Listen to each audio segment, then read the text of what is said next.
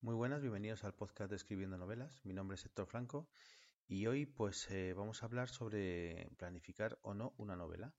A colación del episodio número uno, en el que estuvimos hablando del método de copo de nieve, que es un método de planificación de, una novela, pues hoy vamos a hablar de, los pros y los contras que tiene de, planificarla o no.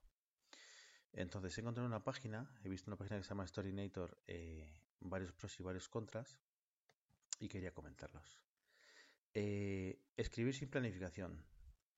Varias eh, cosas que, dicen que están en contra, ¿no? Eh, dice que puede llevarte a crear historias insulsas que al final dejen a un lado el por qué va perdiendo fuerza y no sepa salir de ella.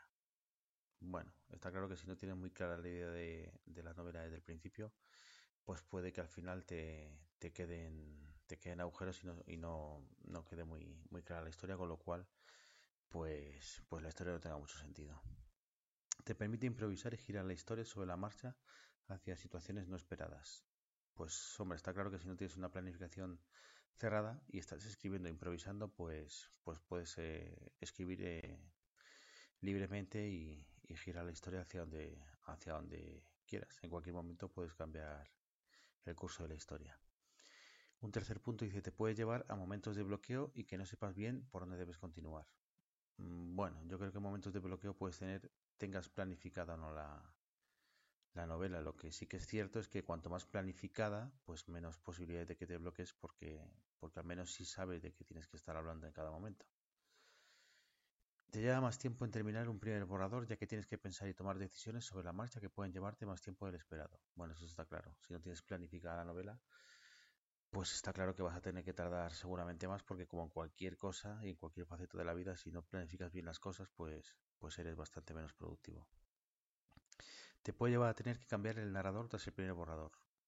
Mm, bueno, bueno, yo creo que si tienes claro cómo quieres eh, narrar la historia, no debería, no debería influirte esto en que esté planificado o no, pero bueno, puede que, en algún momento pues sí te veas con la necesidad de cambiarlo implica imponerte un cupo de palabras que debes escribir.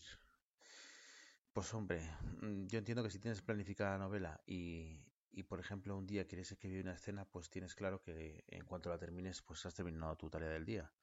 Si no tienes planificada la novela, pues hombre, a lo mejor la mejor manera es pues, pues como dice aquí, ponerte un cupo de palabras al día y, y poco a poco pues ir cumpliendo esa meta. Te lleva a escribir escenas cuyo cometido no tienes claro pues está también relacionado con todo lo anterior. Si no tienes clara y planificada la novela, pues, pues está claro que las escenas, pues no, no sabes seguramente ni en qué orden las quieres tener. Te permite poner, eh, te permite ponerte a escribir la historia inmediatamente. Eh, sí, sí, es verdad que puedes empezar antes, pero al no estar planificada, pues te puede pasar, como dice en uno de los puntos, que, que llegará un momento en que tengas que pensar eh, todo lo que quieres seguir haciendo y al final, pues, pues puede que tardes más a la larga. Conlleva improvisar las intenciones de los personajes sobre la marcha. Pues igual, si no tienes planificados eh, seguramente los, personajes o no tienes sus fichas de personaje hechas, pues, pues te puede llevar a, perder bastante tiempo luego improvisar como quieres que sea cada uno. Te llevará a eliminar bastantes escenas y, y reescribirlas en la revisión. Bueno, eliminar escenas y reescribirlas yo creo que te puede pasar, esté planificada o no la novela. Pero si no está planificada, pues posiblemente pues en mayor medida. Luego tenemos puntos eh, a favor de escribir con planificación. Dice, te permite conocer la historia y saber si es buena, le falta mejorar y directamente o directamente si no tiene sentido seguir con ella. Bueno, si hemos, eh, por ejemplo, aplicado el, método del copo de nieve, pues está claro que desde un primer momento sabes de qué va la historia. Bueno, si le falta mejorar o no, pues imagino que a medida que lo va desarrollando lo, lo irás viendo y si tiene sentido o no con ella, pues hombre, cuanto antes sepas si una historia va a tener sentido o no, pues, pues mejor para no perder el tiempo. Te permite improvisar y cambiar el rumbo de la historia. No es obligatorio seguir estrictamente los puntos que estipulaste, todo se puede modificar. Al cambiar un punto debes modificar el resto para adaptarlos al cambio, previniendo si tiene sentido ese cambio. Aquí es cierto que es verdad que puedes improvisar, pero al tener clara y planificada la novela, pues cualquier improvisación que hagas sabes también en qué puede afectar al resto de, de puntos de la novela y también los puedes adaptar. Te evita los bloqueos y siempre sabes a dónde quieres llegar. Eh, bueno, aquí como he comentado antes, yo creo que te puedes bloquear en cualquiera de los dos casos, pero, pero es verdad que si está planificado, los bloqueos no serán seguramente de, de no saber qué escribir, sino de no saber cómo escribirlo. Te lleva menos tiempo en terminar un primer borrador, ya que el rumbo de la historia ya está pensado. Esto está claro. Te permite estudiar quién será el mejor narrador para la historia antes de escribir el primer borrador. Mm, bueno, si tienes muy bien planificada la novela y sabes cómo tiene que ir, pues también es, cierto que puedes tener claro qué narrador es el que más te interesa que esté en la, en la historia. Implica escribir un número de escenas preestablecidas. Eh, lo que hemos dicho antes, si tú quieres planificarte y cada día escribir una escena o, cualquier cosa que esté ya planificada, pues, pues es más sencillo cumplir el cupo de, cada día. Implica escribir escenas cuyo cometido ya conoces. Si esta está clara, si ya sabes lo que tienes que escribir, pues bueno, solo tienes que desarrollarlo. Conlleva pasar algunas semanas pensando en toda la trama y aplazar el momento de sentarte a escribir la historia en sí.